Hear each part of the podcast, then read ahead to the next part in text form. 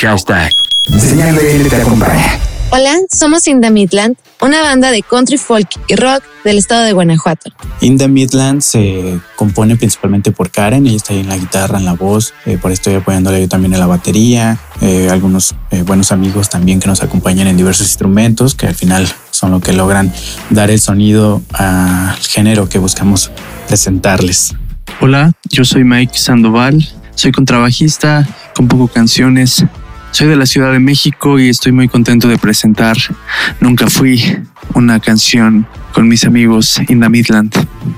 Hace un año conocí a Inda Midland, nos conocimos tocando. Cuando los vi tocar, supe que debíamos hacer algo juntos. Nosotros tuvimos una visita a la Ciudad de México y fue cuando compartimos escenario. Definitivamente dijimos, tenemos que hacer una canción con él. Empezamos a, a tirar ideas. Karen me mandó un demo de música con, con algo de letra, frases, empezamos a intercambiar letras y nos gustó mucho el proceso. En esta grabación yo toqué el contrabajo, el dobro, también la voz y lo grabé en mi estudio, en casa. Por nuestra parte grabamos una guitarra, la armónica y mi voz aquí en Guanajuato en el estudio Cola de Perro.